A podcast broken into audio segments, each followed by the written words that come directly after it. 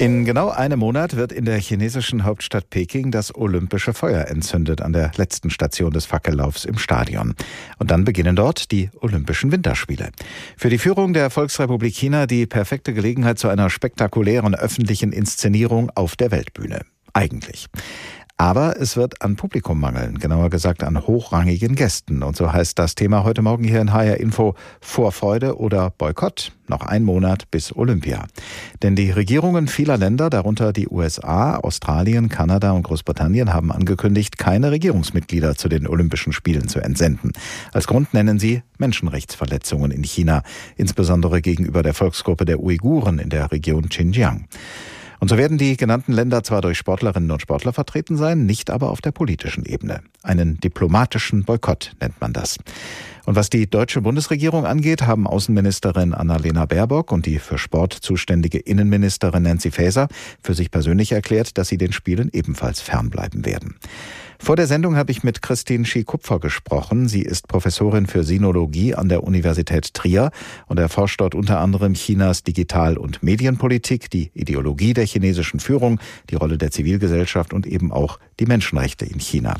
Frau Professor Schie-Kupfer, welche Wirkung hat ein solcher diplomatischer Boykott auf die Führung in Peking?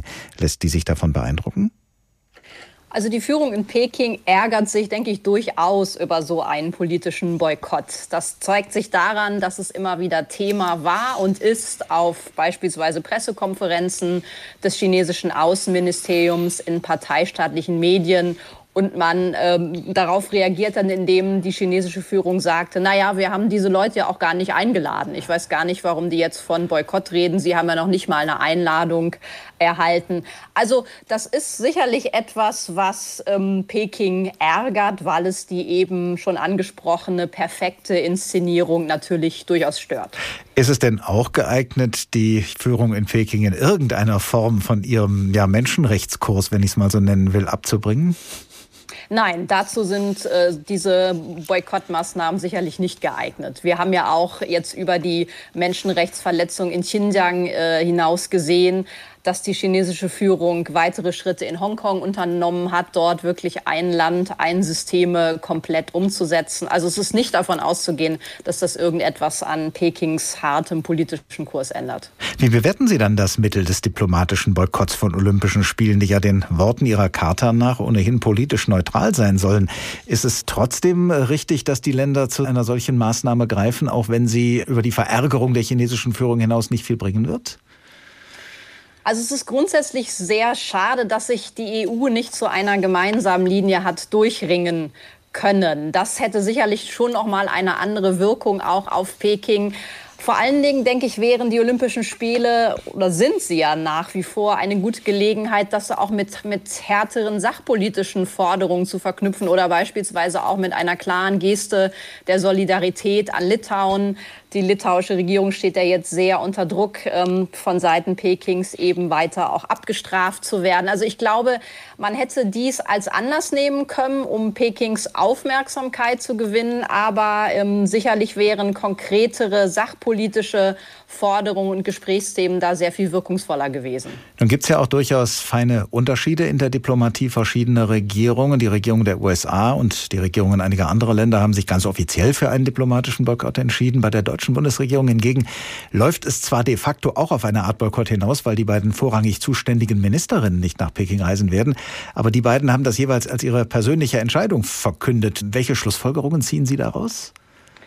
Ja, das zeigt, dass die China-Politik von einzelnen Regierungskabinettmitgliedern sehr unterschiedlich aussieht. Das ist auch natürlich nichts Neues. Wir hatten das ja unter vorherigen Regierungen durchaus auch schon. Ich erinnere an Altbundeskanzler Schröder und Außenminister Joschka Fischer, die auch sehr bewusst dieses Good Guy, Bad Guy Spiel sicherlich äh, eingesetzt haben. Aber ja, es ist nicht hilfreich in einer solchen Situation, dass die bundesdeutsche Regierung keine, in solchen wichtigen Fragen, keine klare Position hat, die sie einheitlich nach außen auch vertritt. Wird das denn für die chinesische Führung einen Unterschied machen, dass die Bundesregierung keinen offiziellen Boykott erklärt, sondern dass die beiden Ministerinnen einfach so wegbleiben? Aus Sicht Pekings wird es einen Unterschied machen. Ganz grundsätzlich hat man ja mit Blick auf den neuen Bundeskanzler Olaf Scholz durchaus ähm, in Peking die Hoffnung, dass sich die Beziehungen zumindest auf dem Niveau fortsetzen lassen, wie sie unter Angela Merkel aufgehört haben. Olaf Scholz hat ja jetzt auch schon signalisiert, äh, wenn ich hinzufügen darf, leider, dass er Verhandlungen über das äh, Investitionsschutzabkommen wieder aufnehmen äh, lassen möchte in einer Situation, wo China in Hongkong zunehmend eben auch äh, Handlungsspielräume dicht macht. Also Insgesamt, denke ich, macht das für Peking einen Unterschied und Olaf Scholz stellt sich zumindest bislang als ein Bundeskanzler dar, mit dem man durchaus gut leben könnte. Das chinesische Außenamt hat ja schon gedroht, die boykottierenden Länder würden einen Preis für ihr Fehlverhalten zahlen. Ist das nur eine leere Drohung oder erwarten Sie da wirklich Konsequenzen? Das hängt sicherlich sehr stark davon ab, wie viele Länder sich diesem Boykott noch anschließen und auch wie er letztendlich dann genau aussieht. Wir haben ja jetzt auch schon äh, mitbekommen, dass auch US-amerikanische Diplomaten Visa-Anträge gestellt haben. Das hat die chinesische Seite natürlich äh, zunächst verkündet. Die USA hat das bestätigt.